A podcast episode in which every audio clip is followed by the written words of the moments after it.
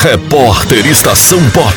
As principais notícias de Ceabra, Chapada Diamantina e do Brasil.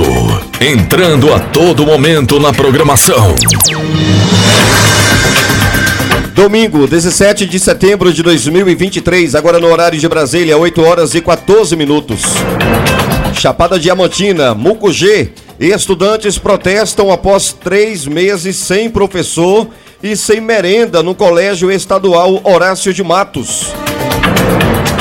Na manhã de quinta-feira, dia 14, alunos do Colégio Estadual Horácio de Matos, em Mucugê, fizeram uma manifestação. Os estudantes se recusaram a entrar no colégio alegando falta de professor de biologia há três meses e ainda falta de merenda escolar. A unidade de ensino teve sua diretora exonerada ao final do último semestre e as prestações de contas da escola foram rejeitadas.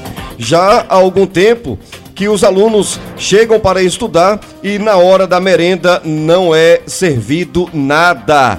Muitos dos, desses estudantes deslocam até 50 quilômetros vindo da zona rural e acabam ficando sem algo para comer. Outra queixa também, minha gente, é que desde junho deste ano que estão sem aula de biologia.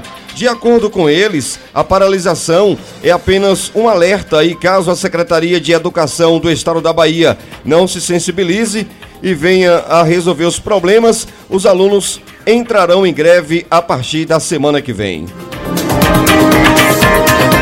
No horário de Brasília, 8 horas e 16 minutos.